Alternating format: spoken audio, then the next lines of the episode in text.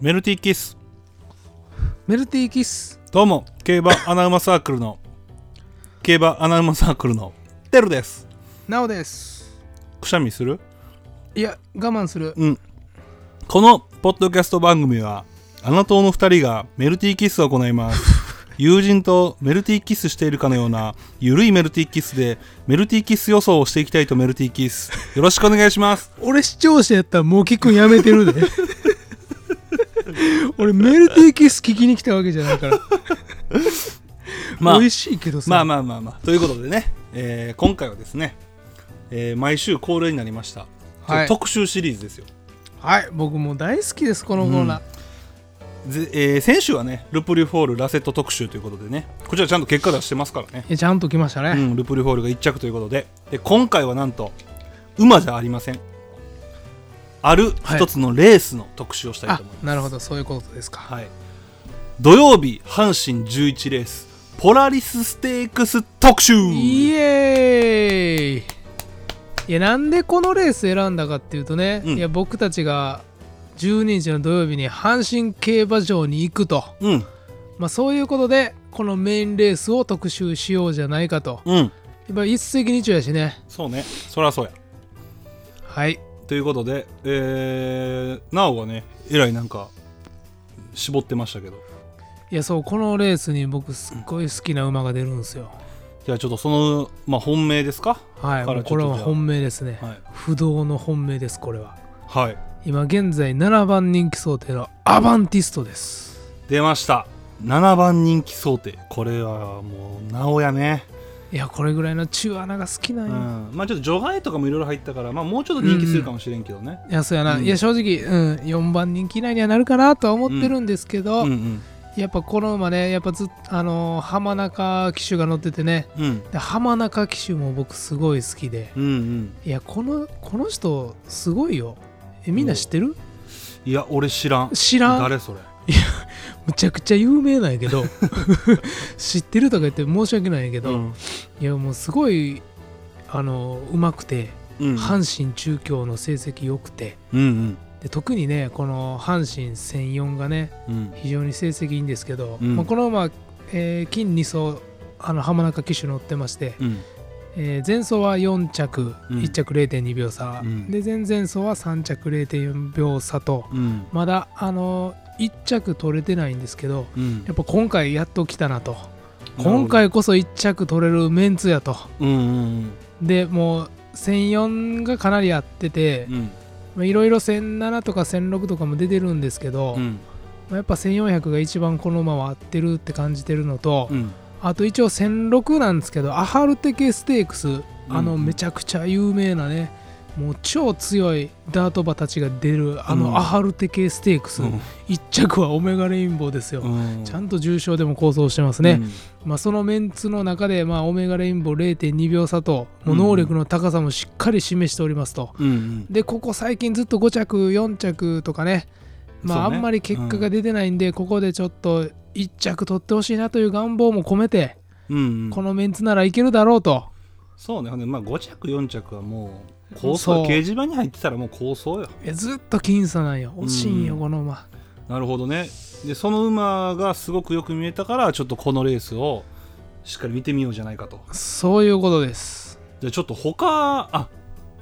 他なおがねまあい一応他もいろいろ抑えてたじゃないですかはいその前にちょっと僕も一応ねこのレース1頭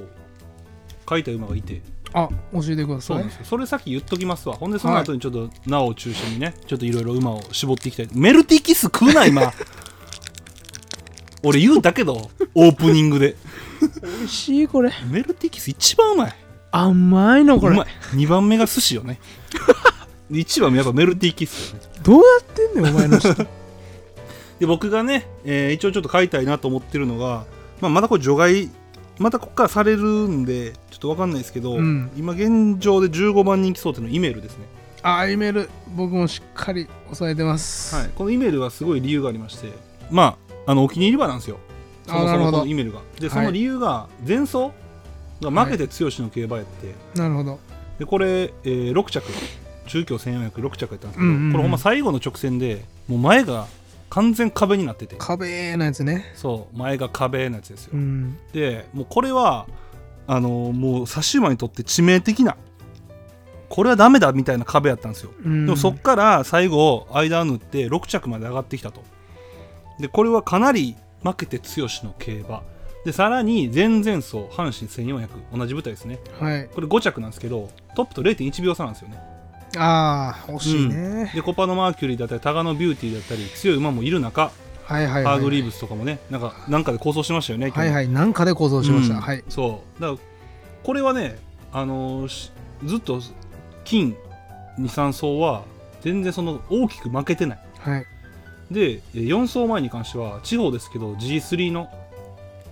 サマーチャンピオンサマーチャンピオンっていうレースを走ってるんですけど、はいはいここもねサクセスエナジーラプタスコパのキッキングと、ああいい馬ばっかうりいん、ダーまトです結ね構成績残してるレースに走って4着と、なるほどうん、でこれもだからその3着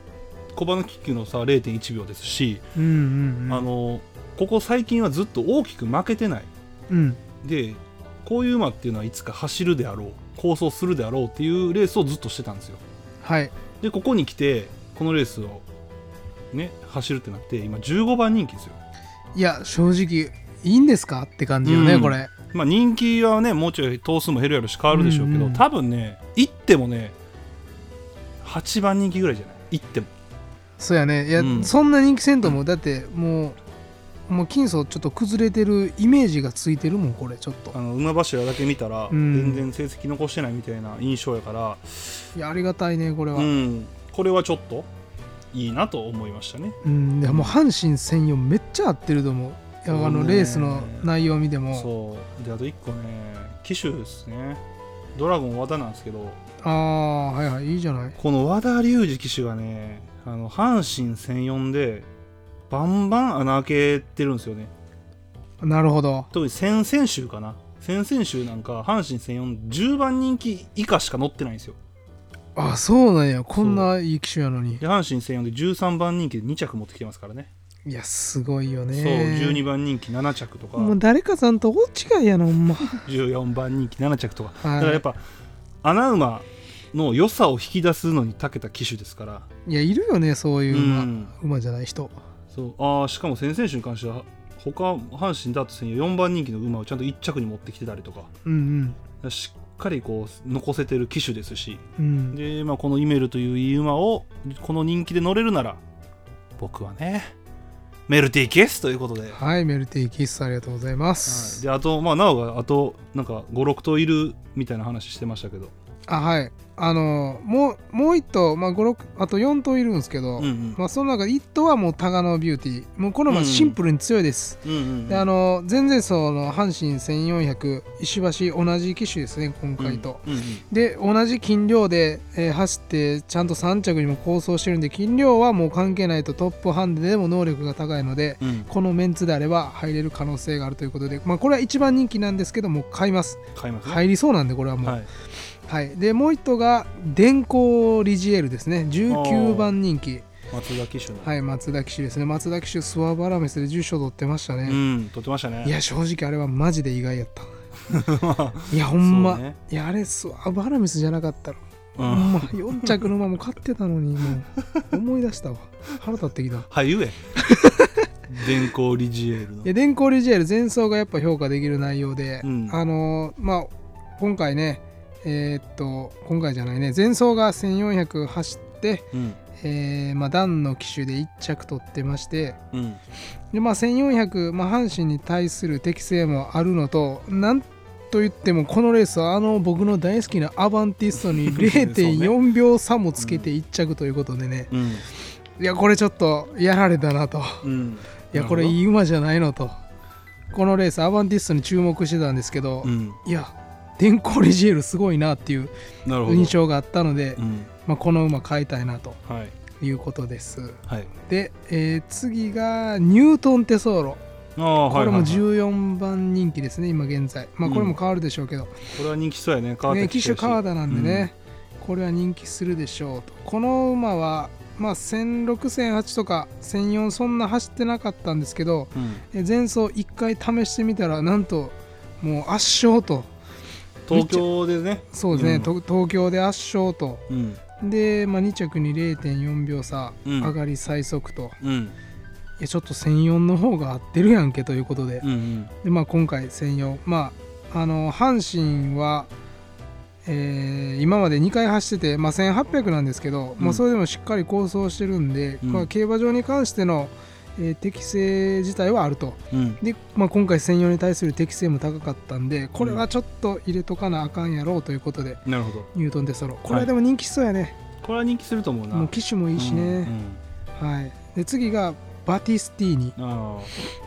バティスティーニもねこれもうすごいもう阪神専用専用の専用機ですかっていうぐらいねあなるほどもうそこでしか構想してないとうんうんでまああの過去にも武蔵野ステークスとか G3 も出てる馬なんで、まあ、今うんうん9歳なんですけど、そうもねう、関係ないよだって前走専用でちゃんと1着取ってるんでまあ、ダートはね年いってから走る馬もいっぱいいますしねそう逆に若い時よりねあの年齢いってからの筋力の増加の方がダートは大事なんかなと。うんはいということで、まあ、この馬9歳なんですけど全然狙えるなと。うんうんでこの年齢に対して人気が落ちるのであればかなり美味しいなということでこの馬もしっかり抑えとこうということで、うんうんいやもう買いたい馬がいっぱいなんですよ。なるほど今だからアバンティスト本命のタガノビューティー電光リジエールニュートンテソーロバティスティーニとうんうんううんん。うんまあその中でもちょっとイメルはもう対抗ぐらいの気持ちで買いたいなと思ってるけどね後の4頭はうんうん平たい。ああなるほどなるほアどバンティスト本命イメル対抗あイメル対抗なんや、ぐらい、うん、あーイメルじゃあ結構い一や致こはのしてる人気でねいくんやったらうん全然いいな8番人気ぐらいとかやったらいやイメルちょっとおかしいよこれもあのちゃんと予想してる腹立ってきたわちゃんと競馬せえやお前いやありがたい話やうんんかそうかそうか俺らからしてあありがたい話やんそうやったうん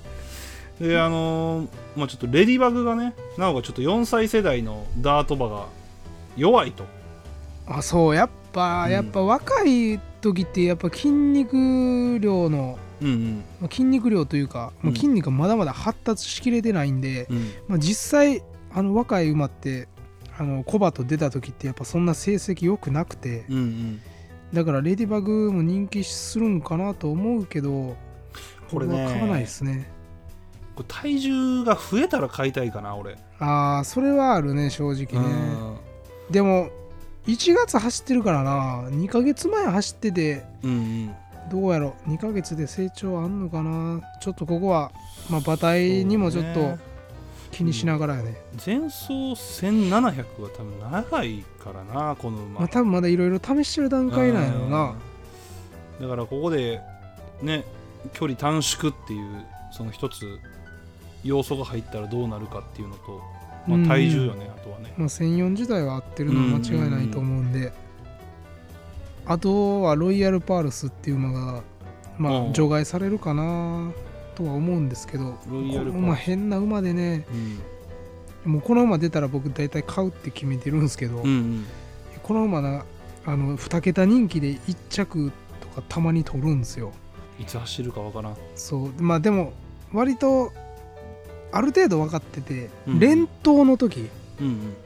中1週か連投の時にもう15番人気とかで1着とか取っちゃう馬なんですよこれえ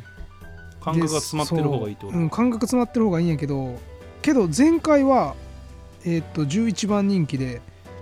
中3週4週かな中4週でもっと空3いてん着じゃはない入っよ5週ぐらいか、うん5 6まあ1ヶ月以上空いて3着入ってえちょっと法則崩れたやんけと僕の中では思ってたんですけど、なるほどまあ、そもそもなんかこの年齢になってきてやっぱなんか成長したというか変わったんかなっていう印象があって、まありえるよねうんでこの馬ほんまになんか余裕あるんやったら抑えといた方がいいなと思うんですけどねしかも前走レベル高いしね一緒に走ってる馬もやっぱいい馬多いからいねやそうやんなジャスティンとかいやジャスティンとかないや竜の雪菜もマジでいい馬やもんな、うんだからこれ全然わからないですよじゃあだいからこの馬マジでわからんくて気分なんかやだから広く買う人は抑えといてもいいんじゃないそうんうで大体なんか構想したら次人気しちゃうんやけどああほんまに期待裏切るというかでも今回は全く人気してないですよねうん、いやこのまま行って抽選まあ通通っっててうん出たらちょっと買いたいなと思ってる馬ですねロイヤルパールスなはるほどはい池添騎手か、いや騎手も悪くないし、いいじゃないですかこれでもほまあそうんいうまあれそうよねは誰が来るかわからない、いなんか大荒れはせんけどうん、うんその人気馬が全部飛ぶとかはマジであるああなるほどね3番人気以内全部飛ぶとかは全然あるうんそれはもう荒れてるようんこれほんまに広く買った方がそうボやなックス推奨よねこれはねうんそうやなあんまりボまッあクスライブ俺もいアバンティストぐらいかな正直一頭軸にすんのはそうあとはまあその枠順決まった後の並びとか見てうん枠順もめっちゃ大事展開もちょっとあんま前に行く馬があんまりおらんよねでもうんそんなイメールってどうなのイメルは後ろ後ろうんい完全後ろかや完全でもないなまあでフもル後デろプスリーダーとかちゃう前行くんいフルああこれかやこのまま前も行けるんよああこれ前いけるけどでもなんかその花切る感じじゃないなあそうやな花ではないなモズダッシュスターはこれでも後ろかこの辺は後ろやな中後ろ中段いやそうだからいやこれだから変なレースよなこういうのうんいやほんま前売りちゃううん花着る馬いいひんよなあイッツクールとかじゃんイッツクールとか前行きたいけえどでもそうなるとやっぱアファンティストいやほんまにいいと思うわうんうん、いやほんまあんまりハイペースとかハイペースとかよりもうんスローの方がそうやなうん、ううんんこれだからほんまに最後のコーナー曲がってきた時に位置取りで全部決まりそういやほんま期待してますアファンティストいやこれ面白いいこれ俺らもう見に行くレースですからね、うん言ってこれ楽しみよちょっと封筒パツパツにして帰ろうぜ俺でも今週はもう3000円ぐらいしか持っていかへんけど、マジでうんもうなるべく抑えて抑えて先週先週先々週か行ってちょっともう痛い目見たんであねほんま俺ほらその分10万握りしめていくよおー楽しみちょっと借りよう ということでまあ今回はねポラリスステークス特集ということで、はいまあ、こういう特集をねちょっと毎週毎週か分からんけどちょっとやれたらいいよねいやおもろいよねこうおいうもろい特集もねうんちょっと機種特集したいよなあ騎手特集いいんじゃないうんだって大事やもんなこの人はこの開催上のこの距離がとかそ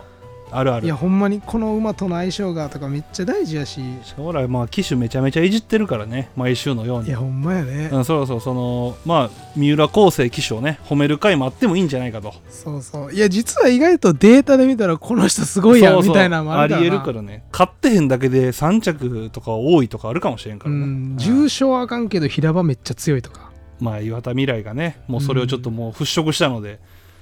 勝ああそうね勝ちましたからね勝ったうんねやっとやなこれからどうなるかですよ